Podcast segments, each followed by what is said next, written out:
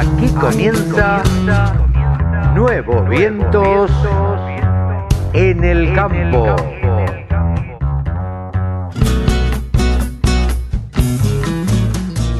Hola, hola, hola, ¿cómo andan mis amigos? ¿Cómo andan los amigos de la Radio del Campo? Aquí estamos en una edición más de Nuevos Vientos en el Campo por la Radio del Campo. Ya lo saben, si se quieren comunicar con nosotros, lo hacen a través de contacto arroba laradiodelcampo.com o info arroba laradiodelcampo.com y si no, a través de cualquiera de nuestras redes sociales. Estamos en Instagram, estamos en LinkedIn, estamos en Facebook, estamos en todas las redes que a ustedes se les ocurran. Hoy vamos a tener un programa variadito. Ezequiel Pesoni, primero habla, en hablarnos de maquinaria agrícola. Es un ingeniero agrónomo que sabe muchísimo de maquinaria. Vamos a charlar con él sobre el tema. Desde Uruguay charlamos con Rosana de la Sopa, Nana de la Sopa, como la conocemos acá. Ella nos va a contar todo lo que sucede en Uruguay con la ganadería y la agricultura. Mónica Ortolani, nuestra contadora de cabecera, también charlaremos sobre la actualidad. Pablo Adrani nos contará todo el tema de los mercados y también hablaremos de política seguramente. Con Javier García Guerrero analizaremos todo lo que tiene que ver cómo nos ven desde España hacia la Argentina. Y por último, charlaremos con Javier Lauría. Javier Lauría nos va a hablar de ovinos, vamos a charlar de todo y también él nos dará los precios de la carne y la lana. Adelante, no perdamos más tiempo.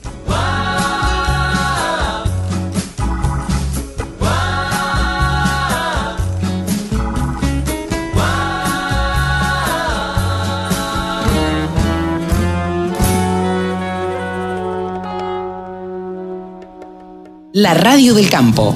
La mejor información del agro con la mejor música las 24 horas. Ezequiel Pisoni, saben ustedes que es periodista o trabaja de periodista, es ingeniero agrónomo. Ezequiel, ¿cómo te va? ¿Cómo te va, Carlos? Buen día, todo muy bien por acá. Bueno, ¿cómo andan tus cosas? ¿A punto de viajar por lo que veo? ¿O por lo que escucho? Sí, sí, estamos, estamos por salir a, visitar a una gente conocida del rubro de los fierros también. Bueno, eh, contanos un poco. A ver, habíamos hace 15 días eh, dicho que íbamos a hablar un poco de pulverizadoras. ¿Qué se puede decir al respecto en esta época? Y en esta época, justo como, como vos decís que hablamos la otra vez, eh, el, tema que me parece importante hablar es el tema del control de enfermedades de fin de ciclo en, en soja que también se puede trasladar un poco a maíz, pero siempre es como que la soja es un poco más importante en superficie y más complicado por el volumen de, cultivo que tenés, ¿no? Eh, y la problemática principal es llegar al punto donde está el foco de infección. Las enfermedades de fin de ciclo eh, arrancan normalmente en la parte de abajo de la planta, entonces es ahí donde tenemos que llegar. Si bien la mayoría de los fungicidas son de, acción sistémica, es decir, que, circulan por dentro de la planta, la planta lo absorbe y lo trasloca, pero lo trasloca de abajo hacia arriba, no de arriba hacia abajo. Entonces mojar solo arriba o, o aplicar el caldo solamente en la parte de arriba no alcanza. Tenemos que llegar a la zona de abajo del cultivo, que por supuesto es difícil porque tenés todo el volumen de cultivo por encima. Claro, todo el follaje eh, de la propia planta. Eh, ¿cómo, ¿Cómo han evolucionado las pulverizadoras en este último tiempo, Ezequiel? Bueno, tenés eh, dos tecnologías básicamente para mejorar justamente esa llegada del caldo de las gotas a la zona inferior.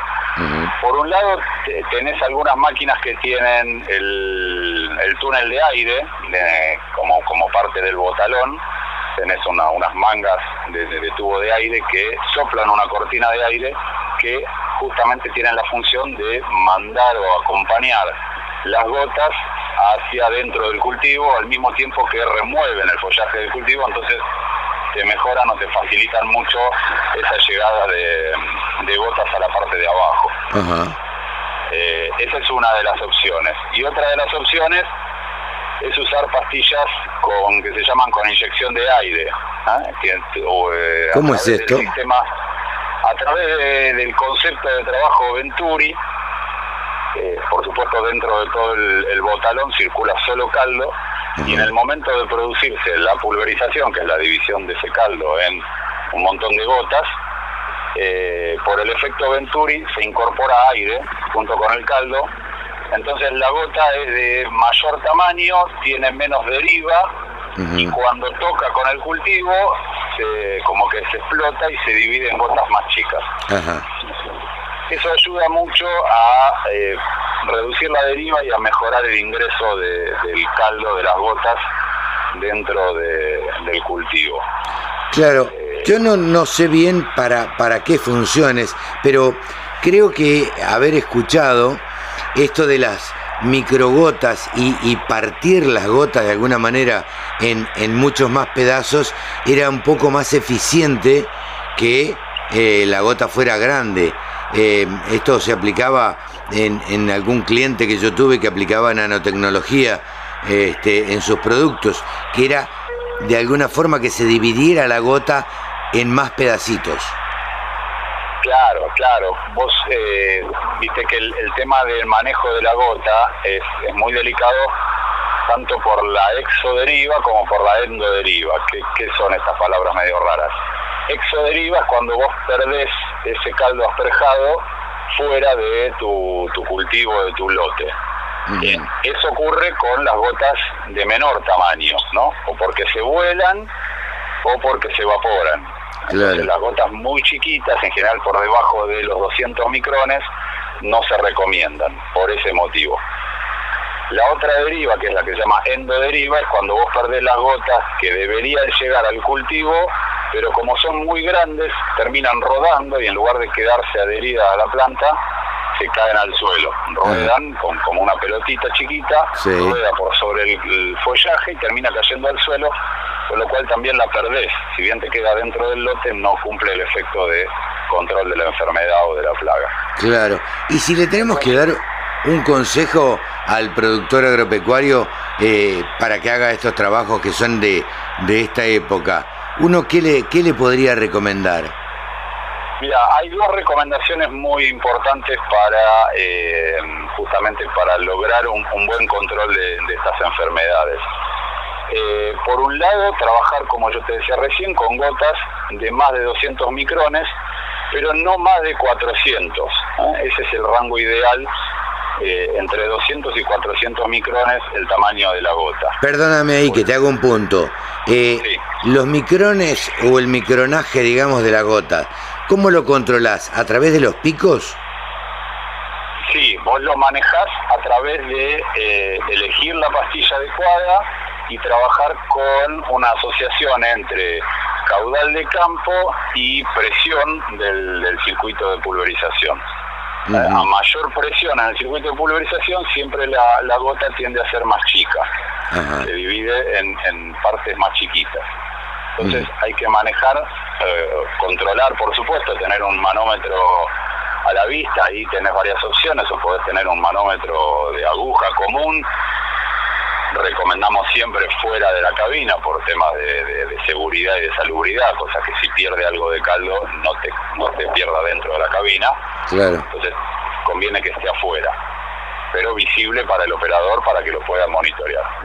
Y después, bueno, tenés las tecnologías más modernas en, en la computadora de pulverización. Dentro de la cabina tenés el valor digital de la presión del circuito. Entonces, obviamente no tenés ningún riesgo de contaminación y tenés la certeza de estar monitoreando el, valor de la presión.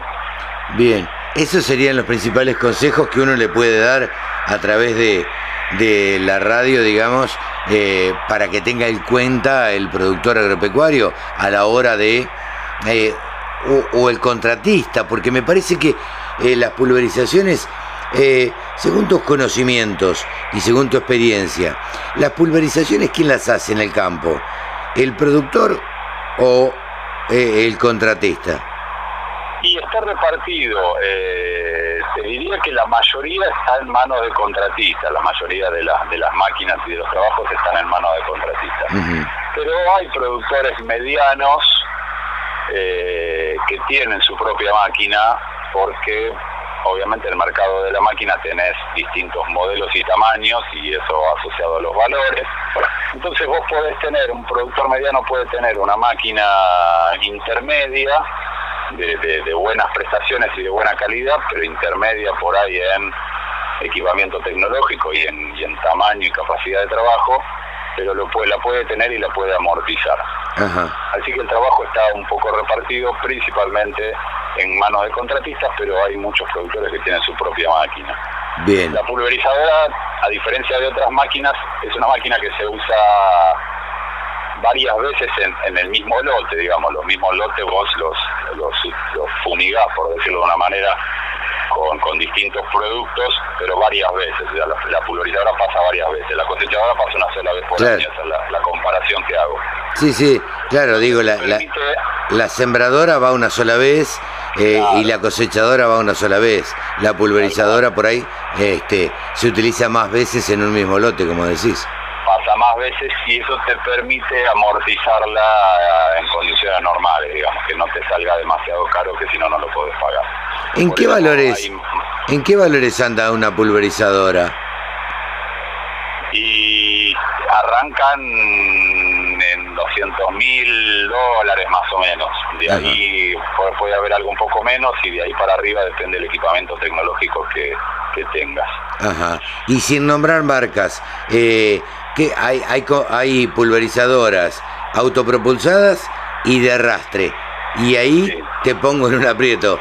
Eh, ¿qué, ¿Qué prefiere el productor o qué es mejor, digamos?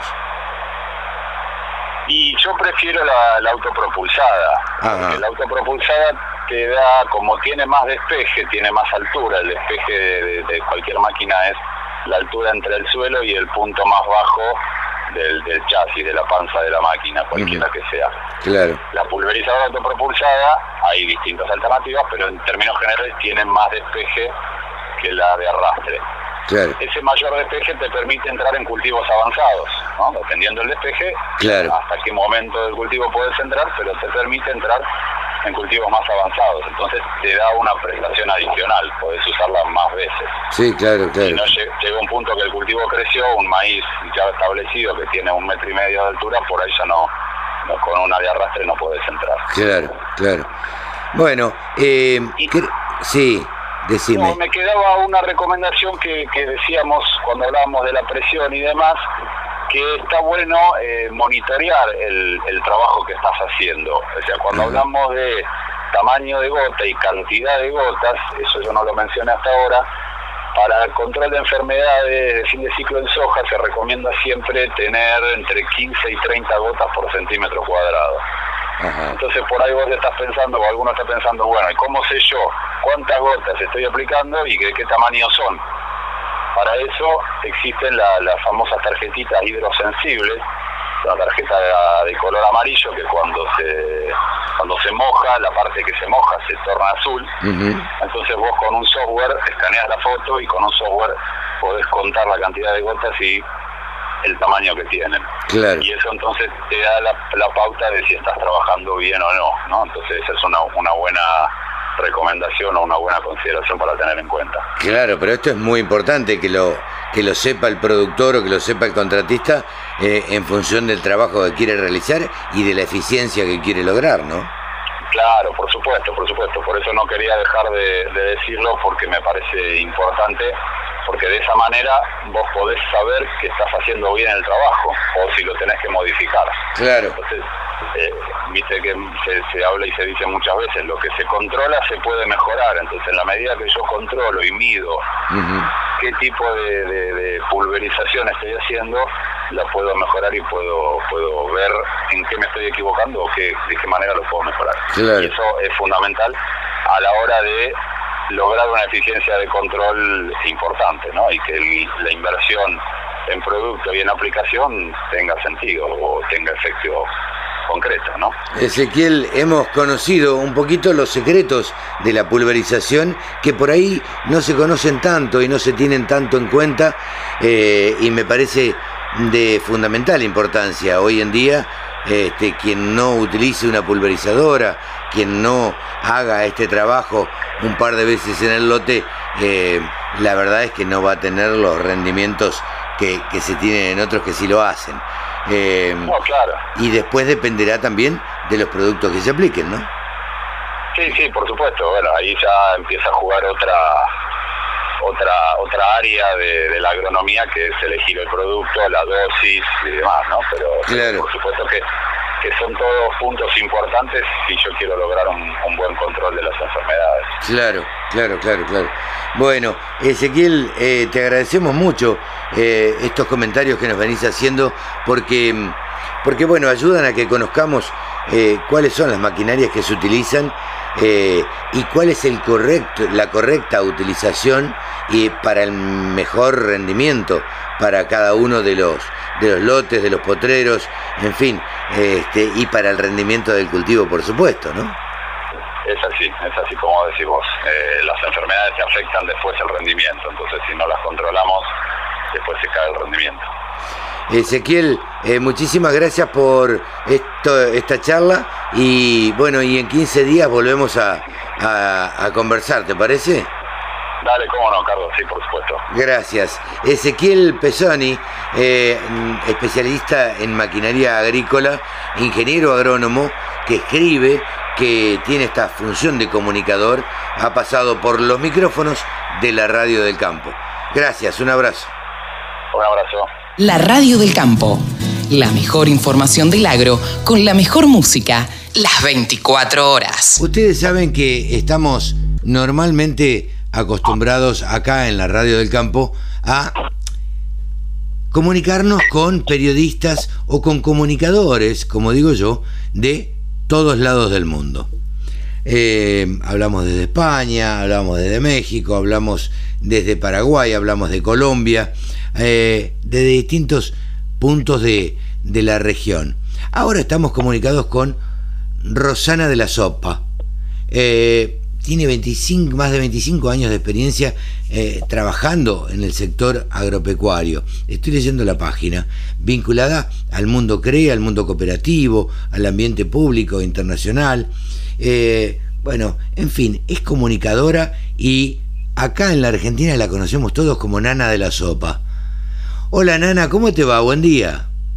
Buen día, un gusto. ¿Cómo estás, Carlos? Un gusto de estar en tu programa. Pero gracias por atendernos antes que nada. Ya teníamos una conversación pendiente desde hace no sé cuánto tiempo que habíamos quedado en que íbamos a charlar y nunca se concretaba por una cosa o por otra. ¿Cómo está? ¿Cómo estás vos? Bien, bien, bien. Este, te decía antes de, salir al aire que este, como, raro, ¿no? En este, en esta época que nos está tocando vivir, este, de pandemia, de, cambios este, en las rutinas diarias y además con un clima que al menos acá en Uruguay ha sido una cosa insólita. Un verano que ha parecido más otoño que verano, una seca que se transforma después en 200 milímetros en las zonas este, más castigadas. O sea, eh, dijo recién, escuchaba en la mañana, eh, la incertidumbre y lo que va a pasar es cada día más una constante, ¿no? Pero terrible. Ro, eh, ¿cómo, eh, ¿cómo llegas al campo? ¿Cuál es tu vínculo con el campo?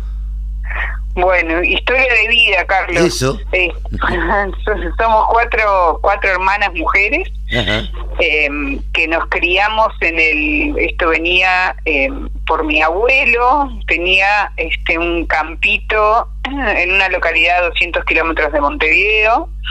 Mi abuelo era agrónomo, investigador este, del Instituto Nacional de Investigación Agropecuaria, que en ese momento no tenía ese nombre, era, era un establecimiento en el campo que hacía investigación, fundado por un, por un alemán. Em, mi abuelo, ya si me preguntás de dónde, por qué tenía ese pedazo de campo, no lo recuerdo. Lo que sí sé es que mi viejo después estudió agronomía igual que él y que en cuanto se recibió fue a trabajar a esta localidad que yo te decía a 200 kilómetros. Era una, era una unidad chica, con lo cual arrendaban a los vecinos y era una, un establecimiento de producción ganadera. Vacunos, vacunos y ovinos, este, una zona este, hoy es un departamento que tiene mucha agricultura, pero que en ese momento era muy, muy, le decían los buenos ganados de flores, ese era el eslogan y así, y así los conocían. Bueno, ahí criaron, sí, perdón. No, no, no, no, digo, mira, estaba sorprendido, digo, y ahí se te despertó el bichito, digamos, de, de, acercarte a, la agricultura, a la ganadería, al campo, ¿no? Bueno, no, eh, fue una vida, este, una, una crianza en, en la naturaleza, digamos, más un, una familia que, este, mis viejos siempre dicen, criamos cuatro hijas con el, con el producido de, de la lana.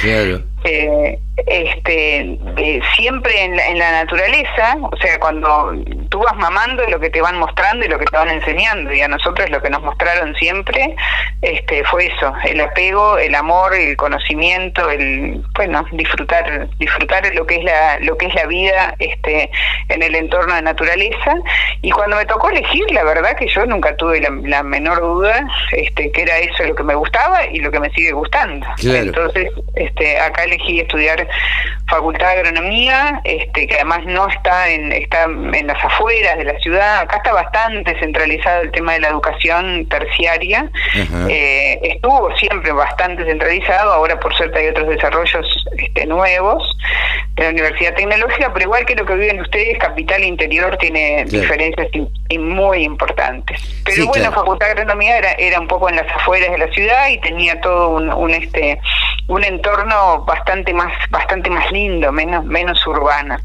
Y, y, nada, la facultad fue lo que hizo fue ratificar lo que sabía que me encantaba. Claro, eh, ah, pero te has vinculado con, con Argentina también, eh, porque si uno lee tu currículum, los invito a, a, visitar la página de Nana, que se llama de la sopa con 2P, con 2L y con 2P, punto com, y donde habla sobre ella, eh, Nana de la Sopa eh, cuenta, entre otras cosas, que bueno, que es ingeniera agrónoma eh, y que se ha diplomado en agronegocios, pero también que ha integrado los grupos CREA y también es, integrante de la red Aula de Aprecid y de la red de mujeres rurales. ¿cómo, ¿Cómo es tu vínculo con la Argentina? Y bueno, ¿sabes lo que me ha pasado a mí, Carlos? Bueno, primero yo no sé si es un defecto o una virtud, soy una persona muy inquieta. No, es una virtud, claramente.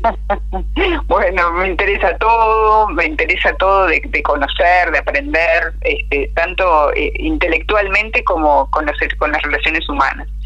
Y lo que tiene Uruguay es que es un país chico, somos tres millones y poco de habitantes, y lo que me pasa con Argentina es que me ayuda a pensar afuera de la caja. O sea, eh, si bien soy orgullosa de mi país, este, me doy cuenta que hay, hay veces es que, que, digamos que estamos cerrados por la propia estructura más chica y nos falta salir un poco que es lo que tiene que lo que tiene, lo que aporta vivir en un país grande. Entonces lo que yo he encontrado siempre con la experiencia de argentinos que han venido a Uruguay es eso, ¿no? Pertenecer a un país de 40 millones de habitantes y donde se piensa, eh, o sea, como que los horizontes están son más amplios, entonces hay, hay, yo recibo muchísimo un aporte de miradas, este más abiertas, este, realidades diferentes, formas de, de pensar este, que, que me obligan a desafiarme y a pensar este, las cosas diferentes.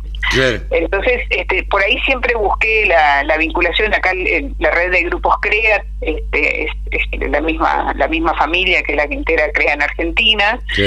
Eh, entonces, este, y la internet y la globalización te permiten ir ir este ir, moviéndote y encontrando y buscando las cosas que y los temas que te que te interesan. Yo hice un curso de este, líderes en en ACREA, este, y ahí vas em, empezás, ¿no? Eh, vas escuchando, vas aprendiendo, vas eh, ratificando eh, pensamientos que tenías, cuestionándote otro, formando opinión en el, en el desarrollo de los procesos. Y bueno, y siempre termino más o menos en, en, los mismos círculos. tanto a CREA como a PRESID he encontrado gente valiosísima desde el punto de vista personal como profesional siempre encontrado, yo creo que es una constante en el mundo, que las personas vinculadas a la naturaleza tienen una apertura y una sencillez y una calidez que los diferencia un montón de otro tipo de, de profesiones o de, o de actividades.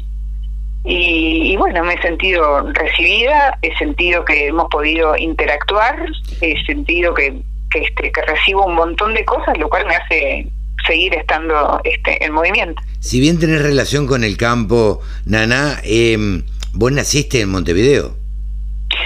Sí, pero con 10 días de vida, en cuanto le dieron el alta, nos fuimos todos para, todos para poder. para el campo, claro. Sí, Porque... la, andricina, dice una cosa muy sabia, uno es de donde se crió. Totalmente, eh, totalmente. nosotros estuvimos hasta los 15 años, entonces este hay, hay un arraigo y un apego muy importante donde donde tomaste todas las primeras este etapas de la vida. Totalmente. Eh, a mí me llama siempre la atención cuando acá en Buenos Aires alguien que nació, vos conocés Buenos Aires, en pleno barrio norte o en Recoleta, estudia ingeniero agrónomo. Digo, ¿cómo, se le despertó la vocación eh, a, esa persona sin haber conocido el campo? Porque conozco eh, ingenieros agrónomos que no tuvieron nunca relación con el campo. Y sin embargo, estudiaron agronomía. Digo, ¿cómo? Este, yo te cuento, mi opinión sobre eso es que es una carrera que es tan amplia, tan amplia, Las, las, posibilidades que te da, que en realidad tú puedes haber estudiado eso, puedes ser eh, comunicador, puedes ser gestor, puedes ser administrador, puedes ser este un cargo de gobierno, porque al menos acá en Uruguay creo que, que por lo que yo he este, conocido de, los colegas este, que estudiaron ahí eh, es este tiene tiene esa cosa linda en la base de estudios que tiene una amplitud muy grande en las disciplinas. Entonces a diferencia a diferencia de otros países nosotros nos forman más más más más este menos especializado y más en, en, todo un poco de todo. un poco de entonces todo. después cada claro entonces después cada uno después lo baja a, su, a su perfil, a su deseo, a su enfoque. Yo jamás en mi vida me imaginé que iba a terminar en el área de comunicación. Claro. Empecé en el, justamente, empecé en el área de producción y si mi vida hubiera seguido por ese lado, me hubiera convertido en una especialista en lo que estaba haciendo a nivel de campo y bueno, como que te vas este te vas perfilando según las opciones de vida. Y lo que eh, tiene la carrera es eso, que te permite esa base, ¿no? Claro. Actualmente estás trabajando en comunicación en Uruguay eh, y, función, eh, a ver, eh, ¿qué, funciones cumplís? ¿Qué cosas haces? Contanos un poco. Bueno, este, en Uruguay, porque vivo acá, en realidad hoy, y justamente en esta área, gracias a eso, por ejemplo, ahora en este momento estoy trabajando para para una este, oficina de gobierno de, Nueva Zelanda que están organizando unas jornadas virtuales que se van a desarrollar 23, 24 y 25, que es Nueva Zelanda y Uruguay. Yo ya lo compartí con el grupo de comunicación este, integro ahí con ustedes, pero en realidad viste que, lo que estamos ayudando con un equipito, con un licenciado en comunicación y con un periodista, es ayudando, o sea, aportando en la difusión de esta actividad que, es virtual. O sea, y lo, mismo esta, esta gente que integra esta unidad de apoyo al gobierno de Nueva Zelanda, el, el grupo con el que nos tenemos mantenemos las reuniones virtuales está en Brasil. O sea, viste que hoy esto, es, hoy es, ha cambiado, ¿no? la, famosa globalización. ¿Viste? La famosa globalización, más la pandemia. Más la pandemia, claro, más la pandemia que nos enseñó y nos hizo hacer un curso acelerado de Zoom, Meet y todas las plataformas que te imagines de comunicación. Eh, Nana, te tengo, no, te tengo a mano y no puedo dejar de preguntarte. Eh, a ver, una pregunta bien amplia como ¿cómo está el campo en Uruguay? ¿Cómo está hoy? Eh, contento y alegre porque estamos por la lluvia que cayó acá. Acá este, yo me acuerdo cuando estaba en un programa de radio, este, en un periodístico muy urbano, me decían, ¿y acá qué pasó? Y bueno, cambió el ánimo. Tú salías de Montevideo, ibas al interior y había y faltaba el agua, era todo las caras de todo el mundo con, con un dibujito, viste, y la sonrisa hacia abajo. Cuando llovía, parecía siempre el, el, el, el este las caras este para arriba los con todo todo todo este con mucha energía no bueno acá yo siempre digo nana que los que nacimos en el campo solo sabemos cómo le cambia el ánimo al productor agropecuario con 30 milímetros 30 milímetros son salvadores y significan que pueda tener una cosecha muy pobre si no caen, eh, una cosecha regular o una cosecha muy buena si llegan a llover otros 30 a los 15 días. Sí, sí, significa vida, porque hasta el que no vive de eso es mirar una cosa este, semi muerta o una cosa que, que, luce, ¿no? Porque lo que es el verde y el colorido post lluvia es, impresionante a los ojos, ¿no? Lo, lo, entiendas o no lo entiendas, es impresionante cómo cambia los ojos y la energía que transmite. Totalmente, y el reflejo en la comunidad. Eh, vos es que en Argentina esto lo sabrás vos muy bien, no tenemos conciencia del campo y no queremos al campo, no se quiere el campo. Eh, como, como debiera. Eh, te lo dice alguien que nació en el medio del campo y que se crió en una ciudad de 4.000 habitantes, ¿no? Eh, donde veías que el, la persona que trabajaba en la municipalidad criticaba al productor agropecuario y por ahí hasta el vendedor de autos también criticaba al productor agropecuario sin darse cuenta que era el productor agropecuario el que le iba a comprar el auto cero kilómetro. Exacto. Eh, digo, cuando el campo anda bien, anda bien en general la ciudad. ¿Viste? Exacto, Porque... pero ahí hay, ahí hay una autocrítica a los que tenemos, a los que estamos vinculados con el campo, ¿no? No hemos sabido o hemos actuado de alguna manera tal que no hemos logrado que este nos vea con simpatía, digamos. Totalmente. Y, y esto se ve clarito, mira, yo acá en el 2014 me pidieron de una editorial para escribir un libro cuando eh, la soja llegó a los 600 dólares. Claro. Y a raíz de eso me puse a investigar y encontré que en Argentina hay, un libro bastante parecido, pero mucho más más más más duro, con más datos, más económicos, digamos, que se llama Campo, que lo escribió Iván Ordóñez y no me acuerdo quién más.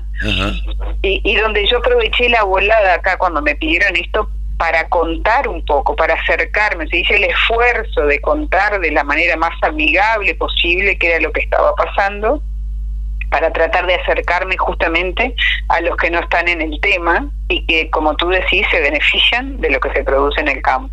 Claro. Yo creo, yo esta autocrítica ya la, he la hemos tratado con gremiales de productores, con periodistas de la ciudad, qué es lo que nos pasa que nos cuesta comunicarnos. Y creo que tiene mucho que ver con esa esta postura, esta forma más aislada de vivir del productor que se arrastra muy de antes, ¿no? Yo creo que las nuevas generaciones van a cambiar bastante porque ahora está todo más modernizado, más cerca gracias a la justamente a internet y gracias a, la, a, un campo que ha adoptado tecnología. Pero se arrastra se arrastra de eso no y por eso me he tomado como como propio ese ese desafío de yo mi hashtag es campo ciudad de hablar fácil de hablar fácil y de, unir partes.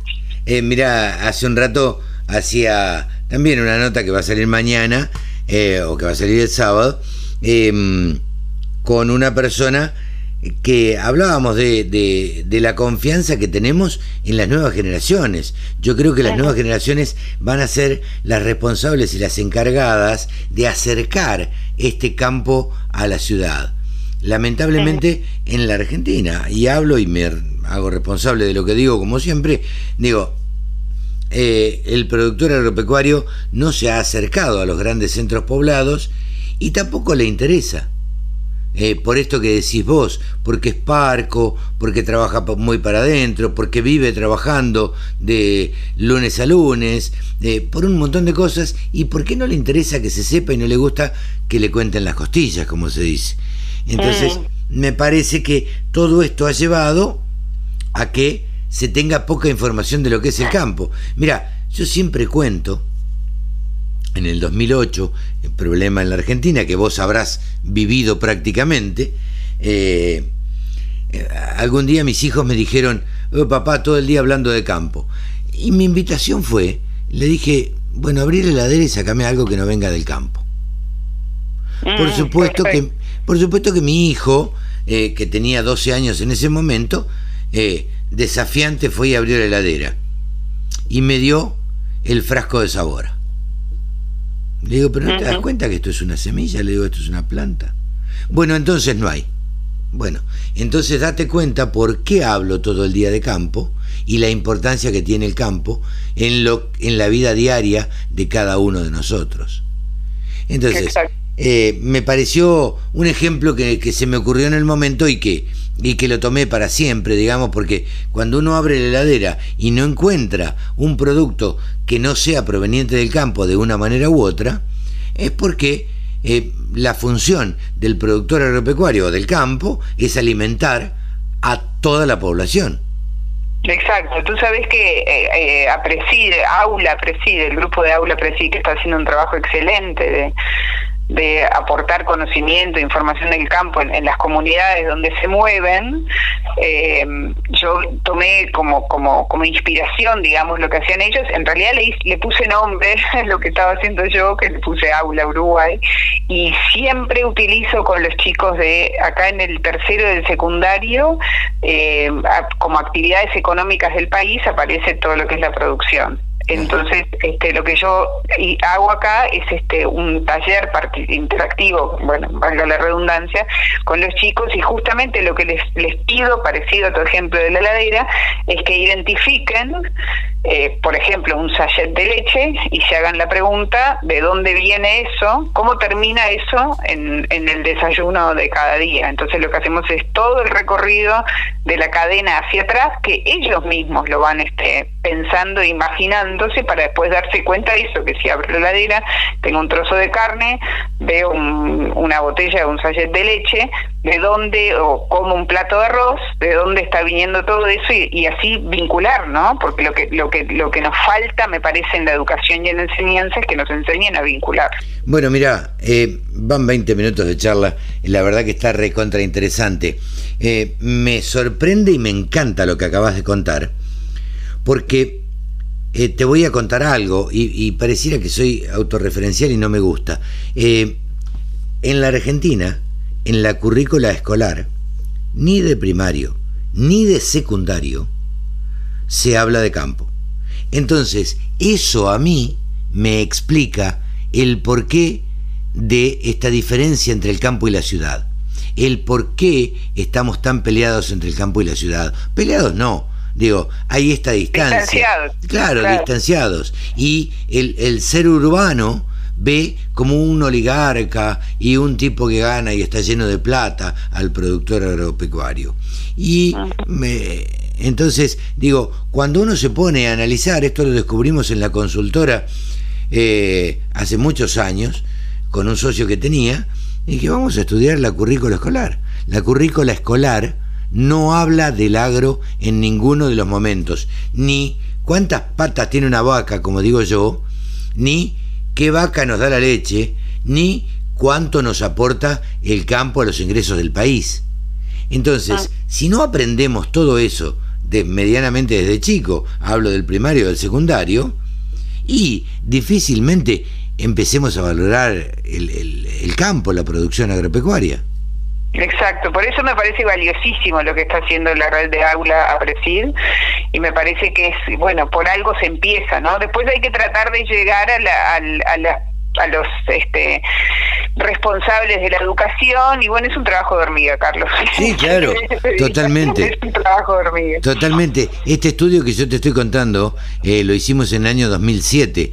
Nosotros teníamos como objetivo que después se pusieran en la currícula escolar a través del Ministerio de Educación eh, los contenidos del sector agropecuario y voló todo por los aires en marzo del 2008 y claro, decir campo cerca del Congreso de la Nación era una mala palabra y prácticamente te llevaban preso, ¿viste? Entonces, este, ahí se nos frustró todo. Pero bueno, eh, Nana, la verdad que es un gustazo charlar contigo. Me gustaría que se repitan estas charlas. Perdón que no te di lo último. Que me gustaría que se repitan estas charlas. Bárbaro, encantada.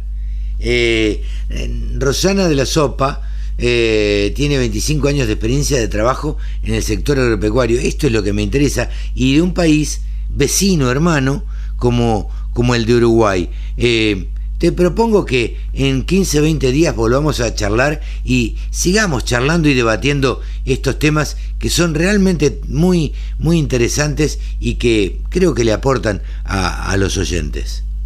Bárbaro, nos enriquece a todos. Encantado, Carlos. Un saludo grande a tus oyentes y seguimos en contacto. Nana de la Sopa, una ingeniera agrónoma de la Universidad de la República del Uruguay, especialista en comunicación organizacional de la Universidad Católica y que se ha dedicado a la comunicación en Uruguay y, pero como es vecina, la molestamos y charlamos siempre. Gracias, Nana. Gracias, Carlos, a ti un abrazo grande. Un cariño, gracias. Con un solo clic, descarga la aplicación La Radio del Campo. Después, solo tenés que ponerte a escuchar tu radio. Mónica Hortalani, saben ustedes que es, como digo yo, nuestra coach de cabecera. Eh, tenemos una persona que tiene una página, una web, a través de la cual mm, difunde todo lo que hace y difunde todas sus columnas y los cursos que da y que se llama www.tonicaonline.com.ar. Se llama ella Mónica Ortolani, es contadora. Hola señora contadora, ¿cómo le va? Buen día. Oh, hola, ¿cómo estás, Carlos? Siempre un gusto estar con vos. Eh, así que bueno, gracias por esta confianza de tanto tiempo. No, por favor, para nosotros es un gusto poder analizar con alguien que vive en, una ciudad tan próspera como, como Junín, este, con tierras tan fértiles y, demás, y que está en permanente contacto eh, con el campo. Eh, como siempre la primera pregunta es, eh, casi siempre, Moni, ¿cómo, ¿cómo estás viendo, cómo estás analizando este, este tiempo que corre en este momento?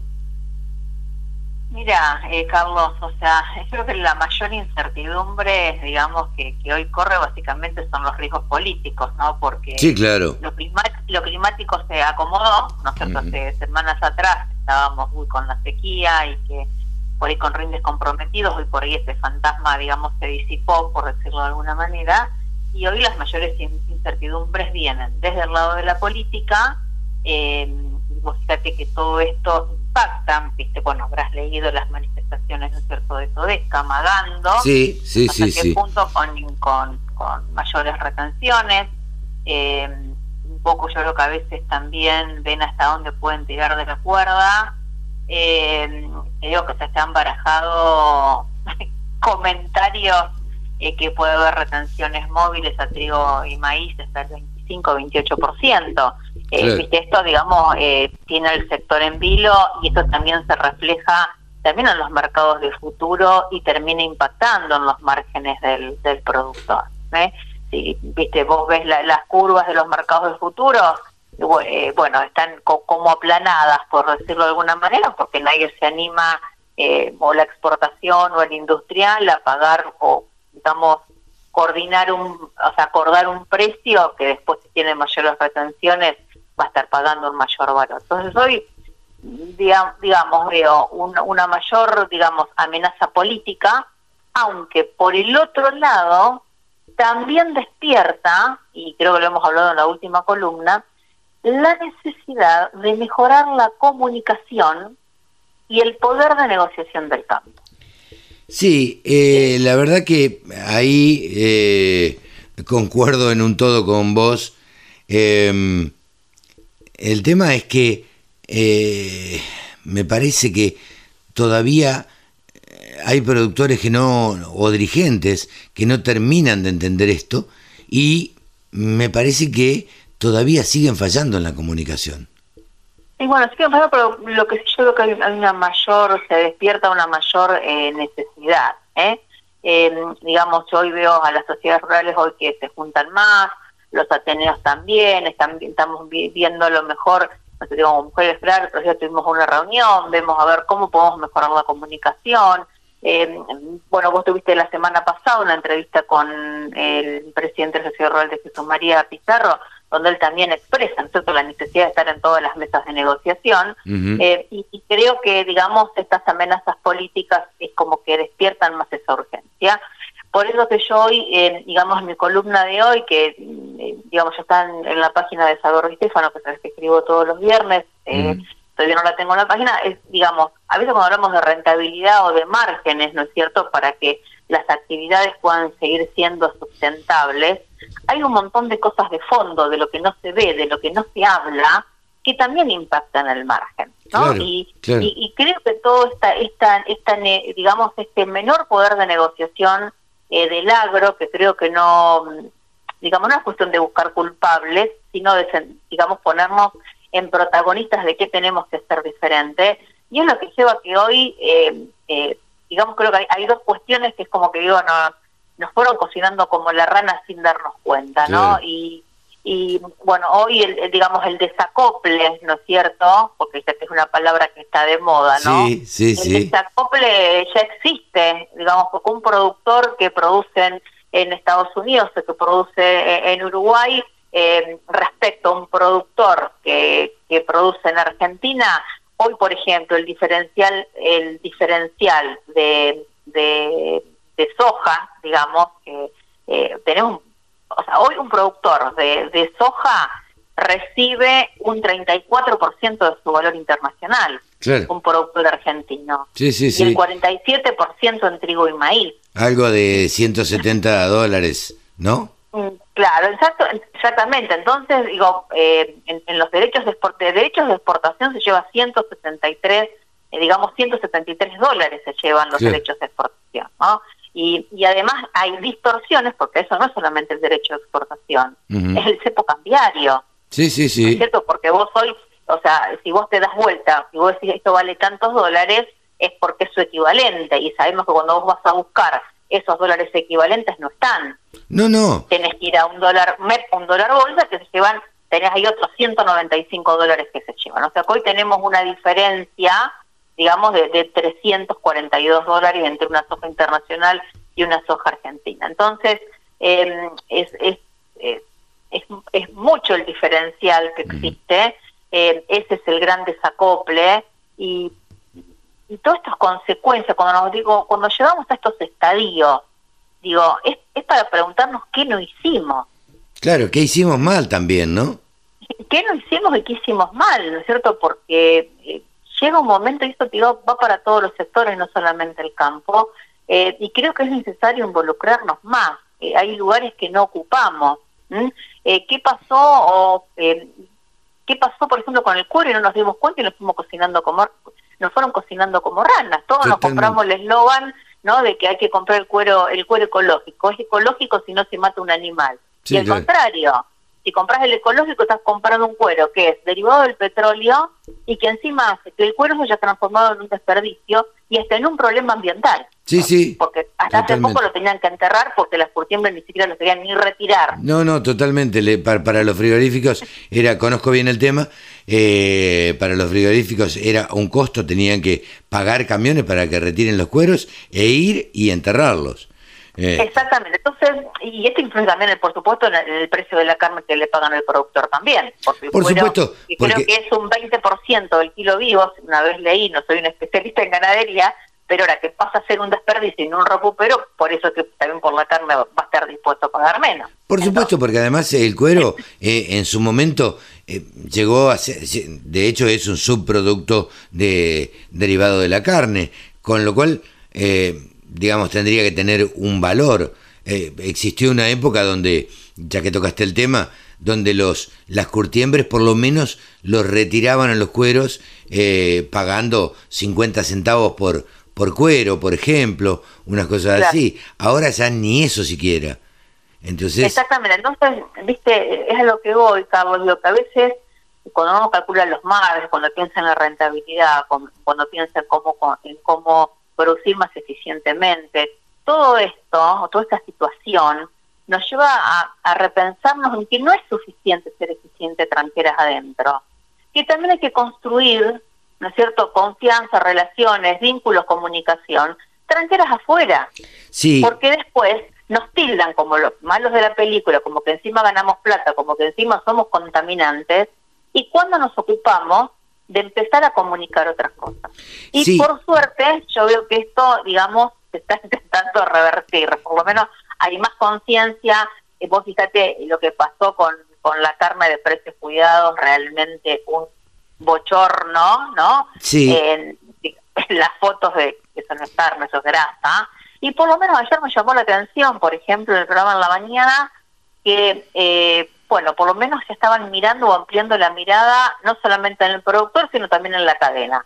sí, sí, en toda la cadena. El oficialista, ¿viste? Eh, conozco, conozco el tema, estoy de alguna manera involucrado, eh, porque desde la parte de comunicación uno maneja algunas cámaras que nuclean a frigoríficos y casualmente alguno de mis clientes ayer estuvo en TN Central con Viñaski, ¿no?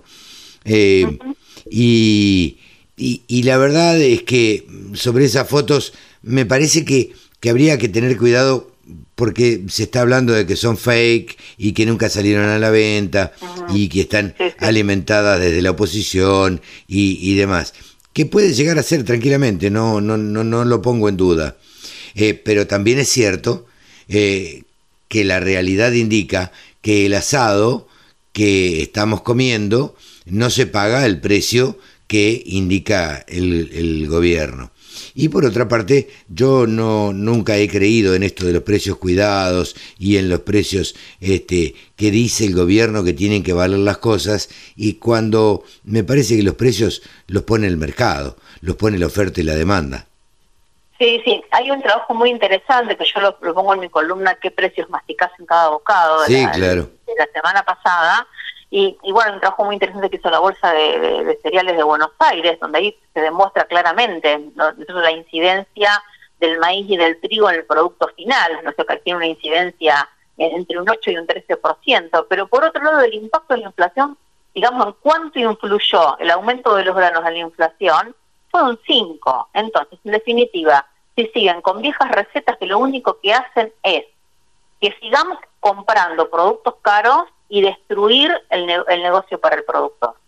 Porque el productor necesita ganar, porque el primero arriesga, el primero que arriesga es el productor. Sin duda, sin duda, el que entierra dólares es el productor. Eh, por último te iba a, hacer este comentario, Moni. Eh, yo tengo mucha esperanza, eh, no sé cómo lo ves vos, en las nuevas generaciones. Me parece que, me parece que las nuevas generaciones son las que se van a involucrar más, son las que se van a meter más con la comunicación, son las que le van a cambiar un poco la cara al campo. Eh, sí, sí, sí, sí, comparto totalmente, lo veo en los Ateneos, lo veo en muchos grupos de jóvenes, también vienen, como hemos hablado, con ese espíritu más colaborativo, donde se defienden más las ideas que los egos ¿no? Sí, claro. Eh, que creo que nuestra generación estuvo muy centrada en el ego, ¿no? Y los jóvenes vienen más con ese espíritu de los abuelos, eh, que los celebro, los abrazo, los aliento y también nos inspiran a nosotros a, repensarnos. Eh, Totalmente. así que, bueno, por ahí es el camino. Creo que, que las nuevas generaciones son las que van a tomar la posta y que mm, me parece que están entendiendo todo desde ahora como y preparándose para, para ser futuros dirigentes y para ser em, eh, futuros comunicadores y, comunicar de otra manera lo que se hace y, cómo trabaja el campo. Y me parece que esto, eh, está bien, no es un trabajo que vaya a llevar muy poco tiempo, al contrario, va a ser un trabajo arduo y que va a llevar bastante tiempo, pero bueno, pero tengo la esperanza de que en 5, 7, 8, 10 años este, esto se revierta un poco por lo menos. Sí, yo creo que es, un, va a ser un trabajo como, como el agua que va a la piedra, ¿no? Claro. Eh, eh, va a ser muy quizás de a poco, pero tiene que ser constante y no esperar, digamos, que, que, el agua nos llegue al cuello para empezar a reaccionar, ¿no? Sí, sí, Esto es un trabajo, es un trabajo constante, trabajar mucho en la comunicación, es lo que también me dedico en los equipos, en las empresas, ¿no? Eh, y, cuando vos miras los indicadores, eh, todo parte de lo mismo. Si hay buenas relaciones de confianza y buena comunicación, hay mejores resultados. Y eso, bueno, también lo que me dedico en, en, las empresas y, bueno, y alentando también a, a, los productores a que, bueno, se involucren más con sus rurales y con su sector eh, bueno, para, para generar otras realidades diferentes de las que hoy estamos viviendo. Si seguimos haciendo lo mismo, no pretendamos que las cosas cambien. Moni, muchísimas gracias por esto, ya sabe, la pueden llamar a, Mónica para que eh, les cotice alguna charla, alguna capacitación, eh, se pueden comunicar a través de redes sociales o a través de su página que es tonicaonline.com.ar y si no la encuentran en LinkedIn y la encuentran en, eh, en Twitter. En Twitter. En Twitter más que nada, le escriben un mensaje directo y, eh, se va a poner en contacto enseguida Mónica. Mónica, gracias por todo como siempre y muchas gracias. Y muy amable, nos vemos eh, dentro de 15 días. Bueno, bárbaro, Carlos, muchas gracias a vos como siempre. Gracias, un saludo. Mónica Ortolani, coach y contadora, ha pasado por los micrófonos de la Radio del Campo. 24 horas con contenidos del agro Llegó la radio del campo. Ahora estamos en comunicación con el gurú Pablo Adriani, creador de los grupos gurú, a lo cual se suma gente todos los días. Yo estoy en varios grupos y la verdad es que los invito a los productores agropecuarios a que se comuniquen con Pablo Adriani eh, y, le pidan subirse a los grupos porque hay gurú de todo tipo, hay gurú de, de lo que le pidan. De, clima, de eh, soja, de maíz, de trigo, de, de todo. Hola Pablo, ¿cómo te va? Buen día. Buen día, Carlos, ¿cómo andás? Y bueno, agregarle a los productores que quieran subirse a los grupos gurú que el mismo no tiene ningún tipo de costo. Es, es una especie de red o network eh, solidaria del conocimiento.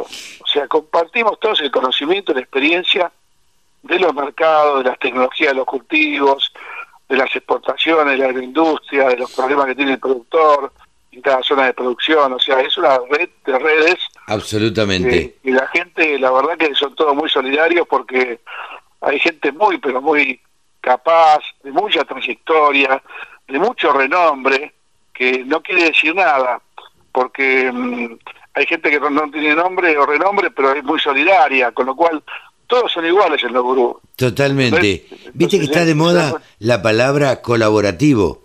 Bueno, eh, me parece que los grupos estos eh, que se han formado y que están integrados por 150, 200, 200 y pico de personas, eh, es lo más colaborativo que hay, porque yo he leído en Gurú Ovinos, por ejemplo, cosas que me acuerdo, ¿no? En otros grupos también, pero tengo una oveja de tal y tal raza, quiero cruzarla con no sé qué, yo tengo semen de tal y tal acá, eh, te, lo mando, ¿cómo hacemos? Y, la verdad que es totalmente colaborativo, es totalmente eh, la, gente... Con consultas, Carlos, disculpa que te interrumpa, consultas, consultas eh, técnicas, académicas, eh, problemas que tienen los productores con una, determinada enfermedad en el ganado o una plaga en el cultivo, disparan la pregunta y le responden especialistas en esa materia. o sea, eso es un consultorio, es un consultorio online, ¿viste? Y, no hay ningún tipo de costo ni compromiso. O sea, es, como decís vos, es, es un, un sistema, es un grupo colaborativo, yo lo llamo de de solidaridad eh, intelectual, ¿no? Porque todos intercambian las experiencias y te contás con gente que sabe mucho de determinadas cosas. Eh, la verdad que es como una enciclopedia, pero teniendo enfrente especialistas de primer nivel, que no son conocidos, algunos, pero que su trayectoria, viste, habla por sí misma, ¿no? Totalmente, totalmente. Pablo, vamos a lo nuestro, a los mercados. Che, eh, ¿suben las retenciones? sabes que hasta ayer, viste, viernes, eh, el rumor era muy fuerte, la, la vicejefa de la jefatura de gabinete, eh, Cecilia Todesca, eh, bueno, tiró la bombita y ve publicada en varios medios con respecto a que vamos a tener que echar mano a todo tipo de medidas y mecanismos para que nosotros podamos contener la inflación. Y y ese, ese mensaje que dio la vicepresidenta Cristina en La Plata cuando dijo que hay que alinear el precio de los alimentos a los salarios y, a lo que la gente puede pagar. Bueno, una frase, una frase que en, en, su conjunto es una frase muy fuerte. Eh, la expresidenta dijo, durante 12 años hicimos estas medidas, pero no se dio cuenta del desastre que causaron esas medidas en el resto de la sociedad, ¿no? Ahorro forzoso, confiscación de ahorros, eh, alta presión impositiva, eh, bienes personales, ganancias, o sea, todo lo que la clase media, el esfuerzo que tuvo que hacer para, para pagar esa, esa teórica eh, fiesta que era una fantasía, y ahora van por el mismo camino, y con el agregado de que vamos a hacer un poquito unos números muy finos, si quieren aumentar la retención del trigo del 12 al 15%, es medio tarde, es medio tarde porque ya está registrado casi el 100% del trigo que se va a exportar. O sea que una medida de ese tipo no tiene impacto eh, sobre el, sobre el, sobre las exportaciones, pues ya se ya se declaró todo.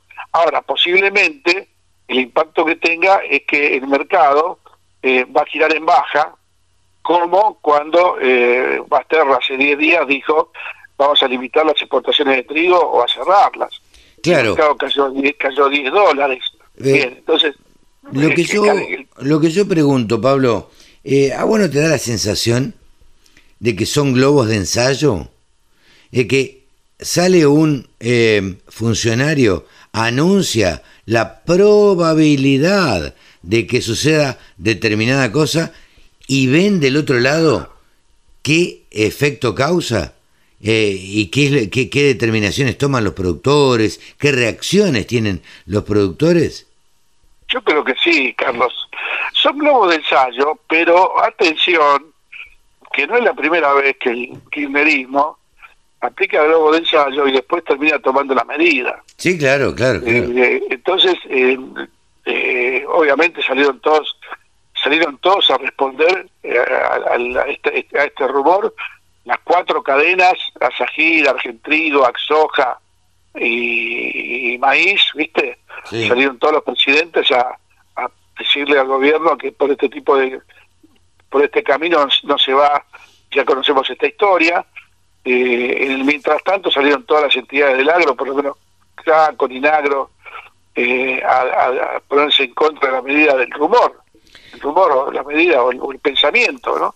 De parte del Ejecutivo y realmente el gobierno, vamos a ser sinceros, eh, no tienen dólares, Carlos. Fíjate vos, eh, leíste los diarios esta semana Sí, que claro. aparentemente los dólares que tiene el gobierno no, no, no tiene dólares para pagar la vacuna.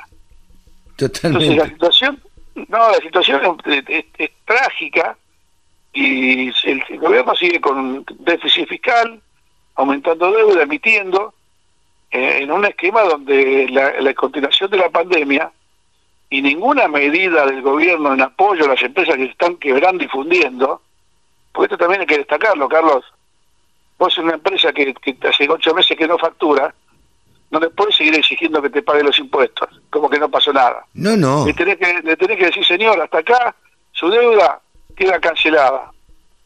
Y por los próximos tres años, si usted da trabajo y abre la fábrica, el kiosco, el, restaurante, no va a pagar impuestos de tal, tal y tal. Claro, Esa es la forma que un gobierno tiene de afrontar una crisis. claro. Pero, sabe- pero ¿sabes qué, Pablo? Sí. Hay tanta voracidad. Por el, porque yo noto esto, tanta voracidad, todos los que tenemos alguna pyme, algún negocito, que yo, sabemos lo que es pagar impuestos. Eh, hay tanta voracidad por recaudar, hay tanta voracidad para que le entre plata al Estado, pues esa es la palabra que yo encontré, voracidad, porque aumentan los impuestos sin mirar si el, el que le tiene, lo tiene que tributar lo puede pagar. Entonces, si vos pones impuestos a alguien que no lo puede pagar, y el efecto va a ser contrario, seguramente. Claro, y te voy a decir, te voy a decir una frase muy fuerte. Vos no le podés cobrar un impuesto a un muerto. No, claro. O sea, empresa que cierra, que es como un muerto, no le puedes cobrar impuestos. Entonces, el gobierno está en una, en una, en una estrategia que puede llegar a ser una estrategia, de, de, digamos, de estrategia política, que es maquiavélica, porque el gobierno mismo está provocando que se profundice la crisis y, y funda las empresas. Es como que está buscando provocarlo. Tal vez pensará que eternamente puede eh, emitir eh, pesos con la maquinita y eso no tener ningún tipo de impacto. Entonces, bueno, volviendo al tema de la retención, tener un dato de color, Sí, porque todo el mundo habla del impacto del precio del trigo, de la harina, de los panificables, ¿sí? Con dos docenas de medalona que vende un panadero, compra una bolsa de 25 kilos de harina. Ah, mira, ¿sí? con dos de docenas. eso. A ver, y ahí en todo caso, ¿a qué conclusión vamos a llegar? Digo, o que el trigo está barato o que las facturas están muy caras. Claro, y, y, y por qué está cara la factura? Porque la factura tiene un componente, tanto el pan como las pastas, los panificados, tiene un componente que es el costo salarial, el costo impositivo, el costo de los servicios, de la luz, de la electricidad. La nafta aumenta dos veces por mes. Y cuando te aumenta la nafta, te aumenta toda la cadena productiva, comercial, industrial. Es obvio, porque todo se transporta por, por camiones. Entonces es medio ilusorio seguir manteniendo la teoría de que el, precio del trigo, del maíz, es el causante del aumento de los costos de los alimentos, cuando el aumento de los costos de los alimentos es precisamente la, distorsión microeconómica que tiene Argentina en todas sus variables, salarios, tarifas, impuestos, ¿sí? O sea, es un tema mucho más profundo, pero que, que los que están en el Ejecutivo no lo entienden así y, privilegian estas medidas, como decís vos, tal vez como para hacer nuevos de ensayo. Y te doy el otro dato, el otro dato es aumentar las retenciones de maíz del 12 al 15%. Bueno, hay registradas 16 millones de toneladas de maíz. Faltarían registrar 18. O sea que si vos me decís el 18 millones, lo multiplico por 300, 18, 180, 1800, 3, 4 mil millones de dólares, el, el 3%, 3 por 4, 12, son 120 millones de dólares. O sea, me, vos me querés decir que con el 3% de aumentar las pensiones de maíz y recaudar 120 millones de dólares, ¿Vos solucionás el precio de los alimentos en la Argentina? No, no, no, de ninguna manera. Pero por eso te decía, como me parece que siento esta voracidad, no les importa cuánto, sino lo que haya. Todo lo que haya y todo lo que pueda recaudar, bueno, me lo guardo para, para, para mí o para el Estado o para hacer beneficencia o para lo que sea, vaya a saber. Pero a pesar de esto, ¿cómo estuvieron los mercados en la semana, Pablo? Mira, los mercados estuvieron eh, bastante bien porque todo lo que había perdido la soja hasta el viernes negro del 22 de enero, cuando los fondos liquidaron posiciones de trigo, soja y maíz, eh, empezaron a recuperarse. Eh, si bien no recuperaron todo, en la semana la soja recuperó 24 dólares en Chicago y había perdido 44 15 días antes. Se recuperó un 50%. Eh, pero el dato de color, más que de color, el dato clave es que la economía americana tiene síntomas de que va a tener un gran crecimiento, están inyectando mucha plata a los americanos, están el, precio del barril de petróleo está para arriba, sea, esto, esto, esto no es un precio de crisis, o sea, el resto del mundo, el resto del mundo está saliendo de la crisis con distintas medidas o situaciones y Argentina está profundizándose en la crisis. Bueno, yo lo que creo, lo que creo, perdóname Pablo, eh, lo que creo es que el resto del mundo se dio cuenta que la pandemia va a seguir y que ellos también tienen que seguir a pesar de la pandemia. Tienen que convivir la economía con la pandemia. Digo, yo creo que la salud está primero, bla, bla, bla, bla. Yo eh, adhiero a todo eso. Ahora, la economía tiene que ir de la mano también de la pandemia y acompañar la pandemia, porque si no, si no se va a fundir el mundo, digo. Claro, es, justamente hay una especie de caminos disociados. O sea, el Argentina va camino a la crisis y camino al precipicio por el tema de la crisis económica y la pandemia que profundiza la recesión, y el gobierno actúa como que es una crisis de las tantas que tuvimos sin, sin ver los efectos colaterales reales que ya ha tenido. Millones de desocupados, miles y miles de empresas cerradas, o sea que acá en Capital Federal, los que están escuchándonos, que son todos del interior, eh, están cerrando locales eh, en la Avenida Santa Fe, en la Avenida Florida, en la Avenida Corrientes, locales de, trayectoria, locales emblemáticos, algunos históricos de 70, 80 años de eh, ¿viste? restaurantes gastronómicos y, no la pueden soportar. O sea, vos fijate que, que Argentina dentro de poco, Buenos Aires va a ser una ciudad desierta con la mitad de los negocios cerrados. Eh, no tiene a quién venderle, ¿no? Totalmente. Yo, bueno, eh, por donde vivo, sobre cerca de la avenida Maipú, eh, me llama la atención, pero sobremanera cada vez que la circulo, ve de día, por supuesto, ver la cantidad de locales cerrados que hay o, locales que tienen el cartel de alquiler o venta. Entonces, digo, esto hoy no se nota. Hoy tal vez no se note en lo inmediato. Pero Porque estamos en el verano, porque decir que estamos en febrero, exactamente. Exactamente, todavía la gente está de vacaciones, hay menos gente en Capital y GBA, eh, me parece que todavía no tiene un impacto. En tres meses me parece que vamos a ver los efectos reales. Sí, ahí va a haber problemas muy serios porque no sé si el gobierno va a tener suficiente poder de maquinita para para pagar todos los, los planes y la asistencia y la compensación de salarios de las empresas que realmente están pasando para, para mí, eh, yo con mis 64 años, este es el peor momento económico que he vivido yo en mi historia. Sí, desde, claro. la, desde, desde el advenimiento de la, de la democracia en 1983, este es el peor año, con la peor crisis, y en un gobierno que no encuentra el rumbo, que está pensando en retener el poder.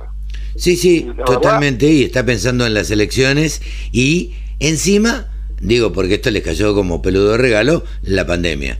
eh, Que tiene que gestionar, además, todo esto que, bueno, lamentablemente, en mi opinión, creo que se ha hecho un uso político también de, de la pandemia. Eh, Vamos, si hay- vamos a terminar, escucha Sí, Carlos, te voy a- porque voy a terminar con voy a terminar con un poco unos minutos de optimismo, Dale.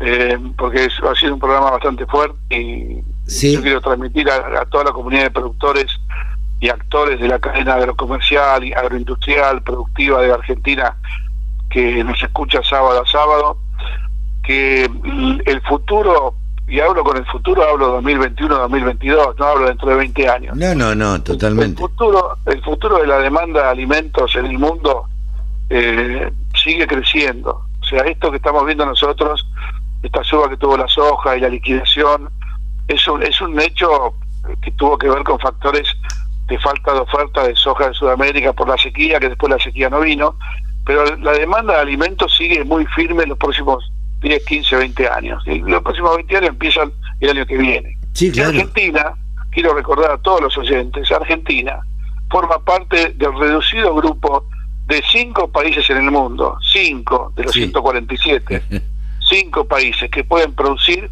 y exportar alimentos en, en lo que se llama superávit. Argentina podría estar produciendo hoy, creo que ya lo dijimos y puede ser motivo de otro de otro de otro programa, Sí. 200 millones de toneladas, 200 millones de toneladas si no tuviera retenciones. No, no, totalmente. Eso, eso sería Digo, Argentina tiene la capacidad de alimentar a sus 44 millones de habitantes, o los que seamos, y poder exportar un montón, un montón de toneladas eh, y, y poder venderle al mundo. Pero, bueno, hay quienes dicen, algún político o alguna política dijo, tenemos la desgracia de tener tantos alimentos. Por eso la crisis, a pesar del dólar atrasado en Argentina, que el gobierno no lo quiere atrasar, a pesar de la brecha cambiaria, ¿sí? hay que sacarle el sombrero a los productores de Argentina y a las empresas de tecnología que han generado un modelo productivo de alta tecnología, alta eficiencia, de lo más eficientes del mundo.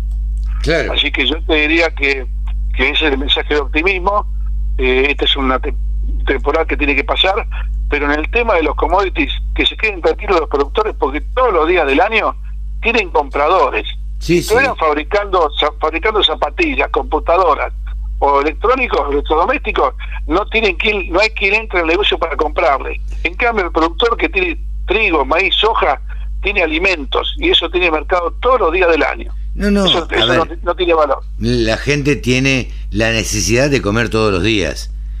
Con lo cual, digo, a- a- hay algo seguro que es alimentarse. Entonces, y necesidad de alimentarse. Por lo tanto, me parece que, eh, como decís vos, esto tiene futuro a mediano plazo, a mediano y largo plazo.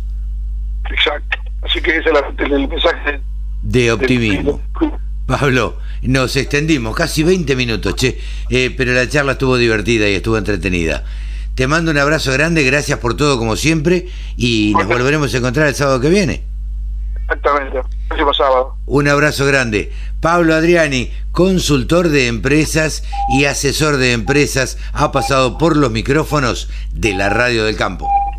www.laradiodelcampo.com La radio que te acompaña a las 24 horas. Javier García Guerrero, Milagros con Guerrero. Milagros con Guerrero es una columna prácticamente eh, que hace y un programa que hace en otras radios Javier García Guerrero. Javier García Guerrero, saben ustedes, es un especialista en temas agropecuarios que trabaja para varias universidades y demás y que ahora casualmente se encuentra viviendo en, en España. Hola Javier, ¿cómo estás? Buenos días. Muy buenos días, Carlos. Qué gusto reencontrarnos con vos, con la audiencia. Bueno, aquí en España me estoy perfeccionando y trabajando con grupos de, investigación y de aplicación en la práctica de lo que se llama la digitalización del agro.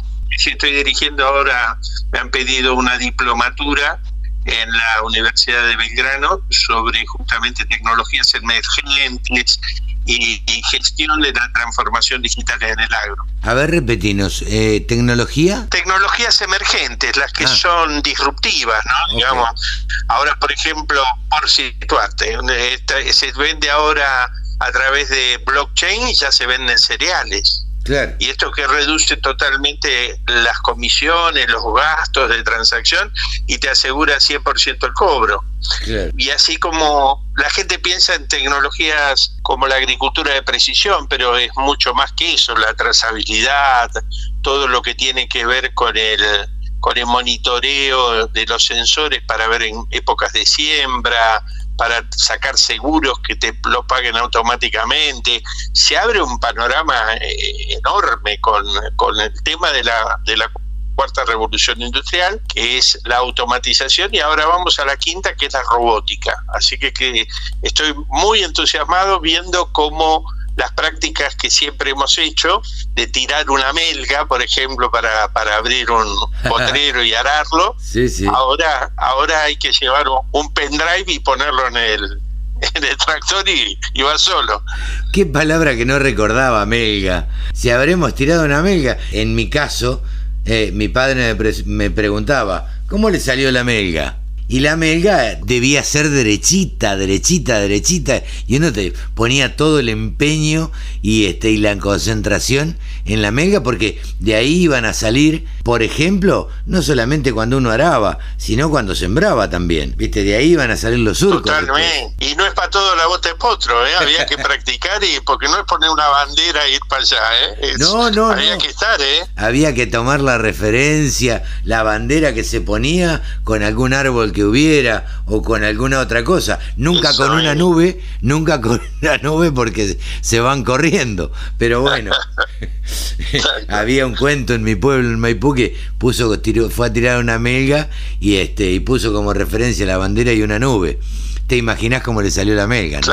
Bueno, estamos hablando como entre paisanos, ¿eh? Pero claro, muy bien. Estamos hablando como, como en el campo. Eh, hablando de, de campo, eh, Javier García Guerrero, te pregunto, ¿cómo nos estás viendo, cómo, cómo estás percibiendo la Argentina de, de hoy? Bueno, hay muchas maneras de mirarse y, de aproximarnos a, a este espejo eh, donde nos reflejamos los argentinos. Yo en principio, y no, no, espero que nadie se mortifique por eso, lo vivo como un momento excepcional, en el sentido de que no hemos sido afectados por la pandemia como todas las actividades que están en confinamiento, eh, no hemos tenido que dejar de trabajar justamente por ese motivo, se ha podido embarcar en cifras récord, en enero 32% más este, que el año anterior de embarque de cereal y oleaginosa y, además récord en casi una década en embarques.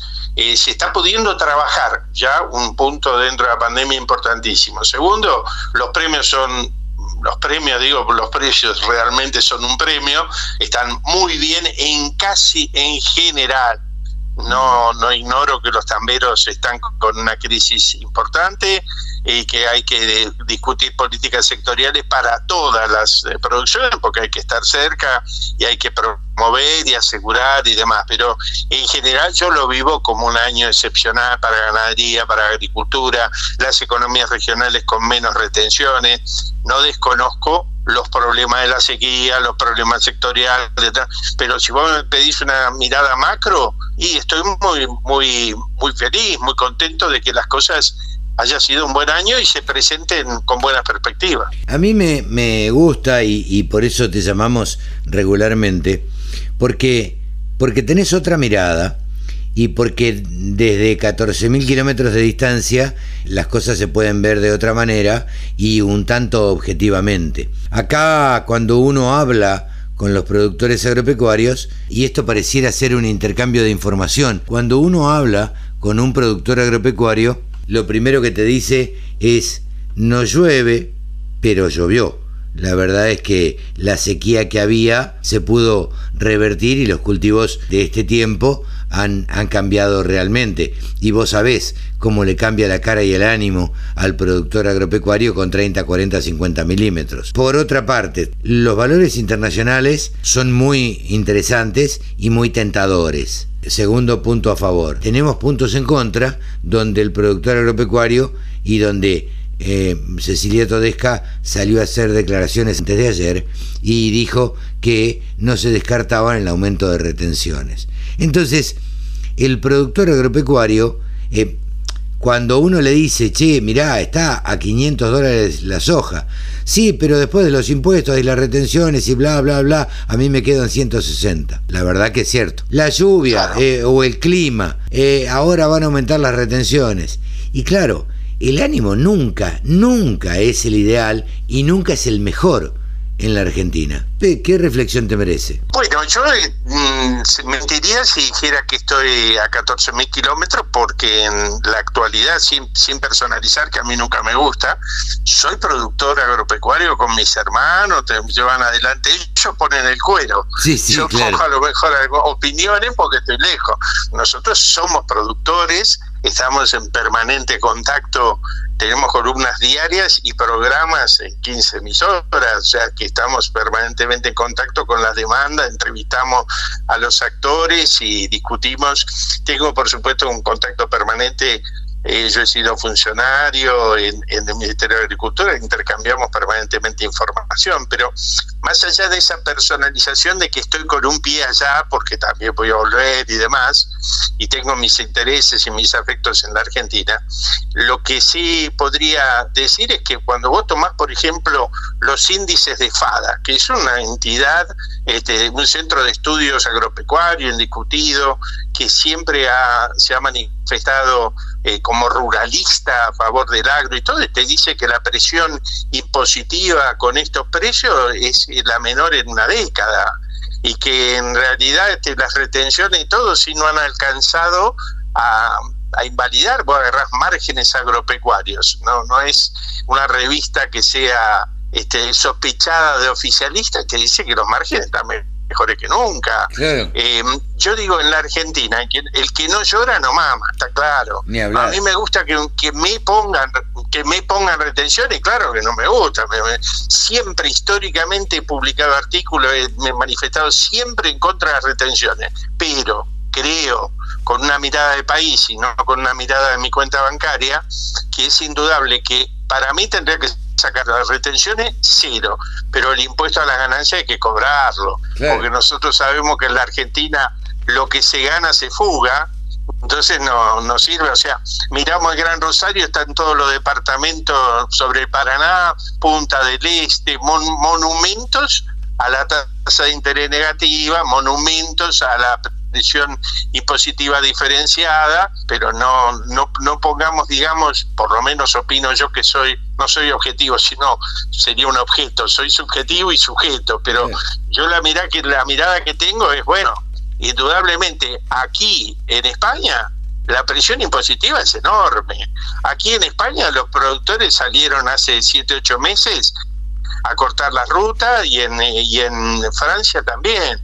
Eh, hay crisis del sector primario en todo el mundo. ¿Cómo está la Argentina? Muy bien. Perdón, no bien, no, muy bien claro. en relación a otros países. Que bueno. siempre vamos a estar sujetos a, a la inclemencia del tiempo, a la variabilidad de los mercados, más en una economía inestable y demás.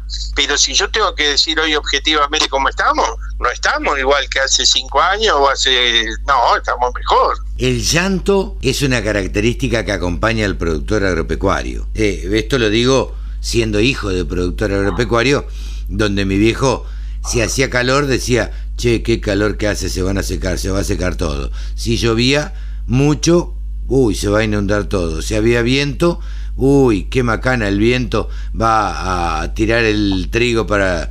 Eh, va a voltear el trigo. Si no había viento, qué macana se van a secar los molinos. Entonces no existe un clima ideal, exactamente ideal para toda la producción agropecuaria. Indudablemente, aparte de Carlos, mira, yo siempre recuerdo que mi padre decía, se saca de donde hay, no de donde no hay. Al sector agropecuario le van a sacar más de lo que le han sacado, porque hay. ¿Dónde van a ir? ¿A donde no hay? Acá en España, acá en España les dieron préstamos las empresas porque había pandemia. No nos olvidamos que hay pandemia. ¿no? Entonces le pidieron préstamos y ahora el gobierno dice los préstamos los vamos a tener que transformar en ayuda, no los pueden devolver. Digamos, no, no estamos en el, eh, pedaleando en el vacío. Nosotros estamos en una sociedad que tiene determinada problemática y todo demás, y obviamente cuando haya que repartir, van a ir a donde hay. Yo, yo no tengo una expectativa diferente de que digo, no, porque Macri, por ejemplo, tenía en su plataforma sacar las retenciones. ¿La sacó? Sí. Y después las puso. ¿Y por qué las puso? Y porque necesitaba ponerla. Ahora, a mí me hizo gracia cuando pusieron las retenciones Macri. No, y escuché mucho lamentarse, sí, pero él dijo que, pero vamos a ver, la realidad existe. Cuando nosotros la negamos, lo que ocurre es que después nos golpea y decimos qué barbaridad, pero es natural que ocurra y es natural que vengan por la renta agrícola. Yo te voy a poner un matiz en esto, Carlos. ¿Por qué se recaudan más o menos 8 mil millones de dólares de retenciones e impuestos del agro? ¿Por qué se le subsidió con 8 mil millones de dólares la misma cantidad al sector petrolero con el barril criollo? Esta me parece que es la discusión del agropecuario. Que yo digo, bueno, yo te que poner, claro, natural, que me voy a hacer? ¿El burro? No, todo lo tenemos que poner. Ahora, ¿por qué hay algunos sectores como el petrolero que se llevan todo lo que yo pongo? ¿Es necesario? ¿Por qué no hay retención? Claro, ¿por qué no hay retención a la minería? Carlos, claro, eso, a eso vamos, Carlos.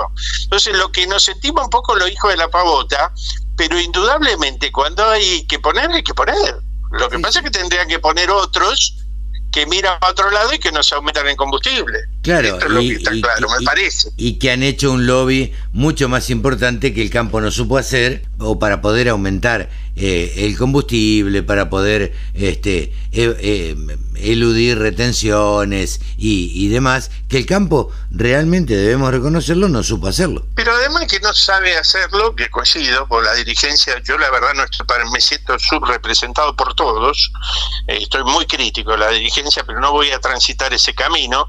Yo digo, además tiene una ventaja enorme. Vos tenés el petróleo, ¿lo podés sacar o no lo podés sacar? En cambio, el campo sin arar y sin sembrar no lo vas a dejar. Prueba de ello que nosotros, Carlos, hemos tenido unas políticas anticampo de distintos signos, todos han venido por el campo, todos estamos de acuerdo que son políticas anticampo, pero pasamos de 50 a 150 millones de toneladas. Sí, claro, ¿Por qué aumentamos la producción? Porque, tenemos que sembrar, ¿qué vamos a hacer? ¿Lo vamos a dejar ahí tirado? En cambio, el tipo que tiene la, la minería o el el petróleo, lo deja bajo tierra y dice, cuando no me convenga se lo vendo a otro, total lo compré a precio regalado. Las regalías que se pagan acá, las mismas empresas como Petrobras, son un tercio de las que pagan en Ecuador las mismas empresas, por el mismo tipo de petróleo. porque acá los que tienen que negociar, vamos a decir la verdad, el interés nacional ahí no aparece. Ahí eh, la, bandera argentina desaparece y negocian de acuerdo a la conveniencia. Eh, Javier, yo te agradezco como siempre la claridad tuya para analizar determinados temas y, me encanta que así lo hagamos. ¿Te parece bien?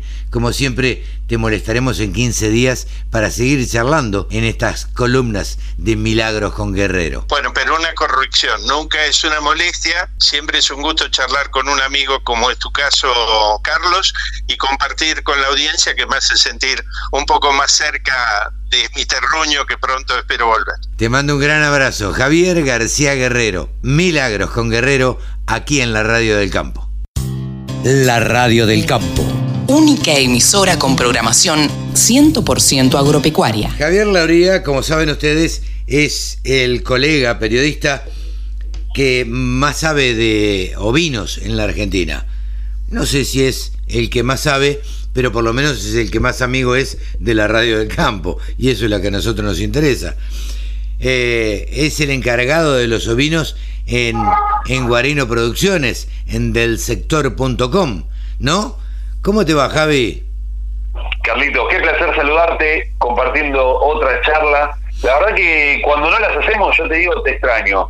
No es así, sinceramente. No es para tanto. conversaciones. No es para tanto, no es para tanto y la seguiremos haciendo porque a la gente le interesa y porque mucha gente me llamó y le di tu contacto para que hablara con vos, para que asesorara de alguna manera a gente que quiere incursionar en la ANA, en, eh, en distintos rubros que están relacionados con eh, la, producción ovina. Eh, pero quiero sacarte un poquito de la producción ovina, porque fuera de micrófono, y me pareció muy interesante, estábamos hablando del calendario chino y que esto también influye en la economía. Contanos cómo es. Bueno, este año, el Año Nuevo Chino se posiciona en el 12 de febrero, es decir, el viernes de la semana próxima. Y estaba leyendo varios varios reportes que se van pasando de todo el ámbito ovino, pero bueno, repercute en muchas otras áreas, y es que eh, para tratar de no de que no se movilice tanta gente, decidieron mantener la actividad, no bajar el nivel de actividad para estas festividades, eh, por lo cual los mercados que quizás fluctúan mm. eh, por la relación de la baja de actividad y la movilización de gente, en esta oportunidad no sufrieron esas bajas. Eh, de hecho, en el mercado de lana repercutió de manera que se sostuvo, que hubo, hubo mucha participación de compradores chinos, y eso ya da otra otra visión, ya, ya otro panorama, porque no se agita tanto, empiezan a, a sentirse, a respirarse aires de estabilidad. Sube unos centavos, baja unos centavos, pero no tenés una caída precipitada. Mira vos, ¿cómo, puede influir el calendario chino en los valores de algunos productos provenientes de los ovinos? Así es, pasó una moto ahí que debía ser china también, seguro. Por el ruido era china, ¿no? Sí, era, era totalmente china. bueno, contame de qué vamos a hablar hoy. ¿Productividad? No, a ver. Sí, sí, productividad y porque uno, o sea, en muchos lugares se habla de, del manejo de los ovinos, pero a veces uno tiene que pensar en la productividad, en la planificación, en la optimización, en la rentabilidad y ya lo dije, hice alerta de spoiler, eh, la planificación para optimizar lo que estás haciendo. ¿Por qué? Porque Vos podés llevar a cabo tu emprendimiento como todos los años, tenés tu campo y haces todo tu manejo como lo haces habitualmente. Pero podés, analizar, empezar a ver que tenés quizás algunas falencias eh, o ver que quizás tu señalada está por debajo de lo que hace el resto, el vecino. Entonces vos decís, bueno, ¿cómo hago para mejorar mi señalada? Por ejemplo, la señalada en los ovinos eh, se habla muchas veces los números llegando a un 80% de ahí para arriba. En Nueva Zelanda hablan de 130, 150% de señalada, porque estamos hablando de que pueden llegar a tener melliceras y en muchos países se busca eh, mantener el rodeo con la mayor cantidad de hembras melliceras o trilliceras posibles, aunque ya trilliceras es un poco complicado porque tiene dos, dos ubres básicamente, eh, dos pesores. Pero, eh, por ejemplo, en Reino Unido tratan de optimizar por una cuestión de superficie las hembras que no son belliceras pasan a otro destino. Eh, entonces ahí hay una diferencia eh, de, manejo. Y en Argentina hay, o sea, hablar del 80% de, de señalada en ovinos es una señalada baja. Eh, obviamente, dejando de lado cuestiones climáticas que pueden afectar, sequías o, nevadas importantes, hablar del 80% cuando si lo comparas con vacunos, el 80% sería la panacea. claro, claro, sí, nos llegamos al 60 Exactamente. Pero en ovinos hay muchas cosas. Hay una técnica que, que la implementó Domingo Milo Aguilar en el INTA Mercedes Corrientes, que es intensificación de la reproducción. ¿Qué significa esto? Buscar la manera, ya cuando uno hace inseminación a tiempo fijo, ya está planificando. Cuando uno larga los sí. en determinadas fechas, ya está planificando, está anotando gestación de 150 a 154 días sacan las cuentas y te da casi redondo. Son muy precisas las ovejas en esos casos. Claro. Entonces, vos sabés, podés decir, bueno, estoy llegando al día 150, listo, ya está, duermo de día porque mayormente las hembras eh, tienen las apariciones de noche. Así que decir, bueno, duermo de día, estoy atento y preparo el equipo. Llamo al vecino que me venga a ayudar si es necesario y algún veterinario y esto, por sobre todas las cosas, Carlos, guantes de látex. Guantes siempre. Bien. ¿Por qué? Porque, porque hay, o sea, primero, por, una cuestión de cuidado de eh, lo que uno le puede transmitir a la oveja y lo que la, oveja le puede transmitir a uno. Y a veces es medio complejo. Y aparte de una cuestión de higiene. Seguro. Eh, hay, o sea, la gente, hay gente que, no tiene problema. Yo soy, eh, yo la verdad que no, me gusta estar con las manos sucias, hay gente que no tiene problemas en, quizás ensuciarse, pero hay que tener ciertos cuidados porque los animales son eh, la inversión, son el trabajo que uno hace. Claro, sin duda. por eso no hay que dejarlo pasar y muchas veces cuando se revisan animales hay enfermedades que son contagiosas para el humano y el simple contacto dérmico puede generar un contagio. Así que hay que evitarlo. Por ejemplo, la eczema puede, eh, puede contagiarse, entre otras cosas. Hablabas de planificación, eh, la gente de OBIS 21 está trabajando muy bien en eso. Exactamente. Te cierro el tema de intensificación de la producción y vamos a OBIS 21. Eh, intensificación de la producción significa unos días antes del parto, te adelantás unos días, cuatro o cinco días en el día 145, 140, trabajás para inducir el parto en esos días. Se hace, o sea, esto hay, o sea, ya hicimos un micro y hay mucha información al respecto, pero lo que se hace es inducir el parto un par de días antes, entonces vos le inducís a todas las ovejas en la misma fecha y minimizás, al tener todos los partos en, eh, más o menos para la misma fecha, para los mismos días, minimizás la posibilidad de pérdidas por quizás eh, aguachamiento o predadores o quizás que tengan el parto en medio del monte y no en las parideras que puede llegar a tener. Así que eso es una técnica. Ahora, OBIS 21, regeneración.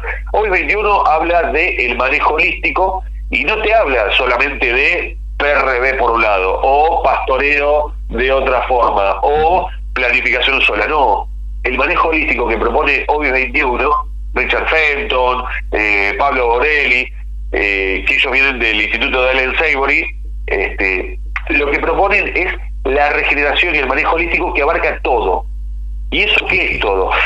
Es PRB más la planificación, y no solamente la planificación del pastoreo, sino también el trabajo que vos estás haciendo, la regeneración del suelo a partir de darle descansos a los suelos, eso es la parte del PRB, donde vos armas un PRB, un pastoreo racional WhatsApp, que planificas las parcelas, las planificas y armás esa planificación antes de empezar no sobre la marcha. Porque vos decís, vos agarrás un campo virgen que tiene lo que tiene, decís, bueno, mando a las ovejas que coman, o si no tiene nada, empiezo a planificar cómo voy a hacer eh, la siembra de pasturas. Entonces, lo que se propone muchas veces es hablar de tres pasadas por año por pastura. Es decir, tenés una pasada hoy y otra dentro de 100 días. Claro. Poco más de tres meses. Y la otra ya dentro de 200 días. Así que vas planificando la siembra que vas a hacer, o sea, qué tipo de pasturas vas a poner, eh, o si vas a diversificar según cómo vienen las estaciones. Pues si vas a entrar cada tres meses, tenés que ver qué es lo que necesitas ya y lo que necesitas dentro de tres meses, y vas armándote de esa forma. Porque también hay algunas pasturas que en determinados momentos eh, son más dañinas que beneficiosas para, para, o sea, cuando están en pleno brote. Entonces hay que tratar de planificar. La regeneración del suelo va por ahí, y obviamente eh, esa planificación también volver a, a, las raíces, a las fuentes, a cómo era antes el, paisaje de ese lugar, el perfil de ese lugar, pues no es tan simple agarrar, decir tiro pasturas y ya. Bien, la verdad es que vamos a charlar probablemente la semana que viene con la gente de OVES 21 para que nos refresque, porque ya hicimos alguna nota, cómo es todo este tema de la ganadería regenerativa. Nos despedimos hasta la semana que viene, ¿te parece, Javi? Claro que sí. Bien, y para finalizar, te propongo que nos des los valores de lanas y carnes en ovinos. Esta semana en el mercado de lanas australianos se trabajó con una oferta de 45.100 fardos, de los cuales se comercializó el 91%. Recordemos que eh, para el cierre del periodo anterior se habían inscrito para esta semana 46.800 fardos. Hubo mucha participación por parte de compradores chinos y la reacción del mercado fue dispar, porque el foco estuvo en lanas ultrafinas, es decir, de 16 micras o menos, o por encima de las 20 micras, y también sobre lanas que tenían mayor resistencia a la tracción. Esta participación de los compradores chinos en este periodo tiene cierta relación con el Año Nuevo Chino que se celebra el 12 de febrero, es decir, el viernes próximo. Y tengamos en cuenta también otro detalle. Para el próximo periodo se espera comercialización de 52.900 fardos en tres jornadas comerciales. Otro dato no menor es que en esta temporada, estamos en la semana número 32, y se alcanzó la marca de mil millones de dólares de facturación por lanas, mientras que en la temporada anterior se había logrado en la semana número 24. Y si comparamos en semanas número 32 entre esta temporada y la anterior, estamos con una diferencia de 33.700 fardos más que en la temporada anterior. Por otra parte, en el mercado neozelandés se trabajó con una oferta de 7.400 fardos en la isla norte y para la semana próxima se espera una oferta solamente para la isla sur de 6.700 fardos. Vamos ahora a los valores que se reflejan en el sistema CIPIM. Tenemos que las lanas super finas de 17 micras son las que perdieron terreno, con 60% de rinde al peine, 7 dólares con 37 la preparto y la posparto 7 dólares con 12, de 20 micras con 55% de rinde, 4 dólares con 21 y 4 dólares con 11, esto es preparto y posparto, ya vamos a 24 micras y media con 60% de rinde, 3 dólares con 18 y 3 con 13 la posparto, pasamos a cruza patagónica de 27 micras, 55% de rinde al peine, 2 dólares, ya vamos a lana Corridale, zona provincia de Buenos Aires, 27 micras, 60% de rinde, 2 dólares con 6 centavos, 28 micras y media lana Corriel, zona litoral, 68% de rinde, 1 dólar con 81 y 32 micras lana Romney, provincia de Buenos Aires, 60% de rinde, 98 centavos de dólar. En cuanto a la carne, hubo retrocesos en todas las categorías y en las regiones tanto pampeana como patagónica, y esto tiene que ver con que ya no hay tanto interés como para las épocas festivas. Así que eso también refleja no una pérdida, sino una oportunidad de empezar a trabajar con el cordero pesado, empezar a desarrollar más la figura del invernador para poder lograr licuar los valores y llegar a, eh, con más kilos de carne a mejor rendimiento de cada uno de los animales. Vamos a ver valores en cuanto a la región patagónica el adulto 185 a 195 pesos el kilo, el cordero liviano de 280 a 325, el pesado 260 a 300 pesos el kilo y el refugo ganó un poco de terreno en lo que es el piso de esta categoría de 1.700 a 2.200 pesos y esto es por animal. Esto es al productor sin IVA puerta del frigorífico, es decir, a la carne. Vamos a región pampeana, el adulto de 150 a 165, el cordero liviano 260 a 320 pesos el kilo, el pesado 180 a 260 pesos el kilo y el refugo de 85 a 110, esto es el productor sin IVA puerta del frigorífico, es decir, a la carne. Aprovecho la oportunidad para invitarlos a pasar por nuestro Instagram, arroba del sector ovinos, donde está esta misma publicación, está esta misma información y pueden dejar ahí debajo sus comentarios. También les cuento que eh, la información que vamos volcando, muchísima, eh, de lo que mostramos en pantalla los lunes a las 8 y media en Canal Rural, la encuentran en ovinos.delsector.com. Yo soy Javi Lauriel, les agradezco muchísimo que estén ahí del otro lado. Quédense en la radio del campo. Sumate. Entre todos hacemos la mejor radio, la radio del campo.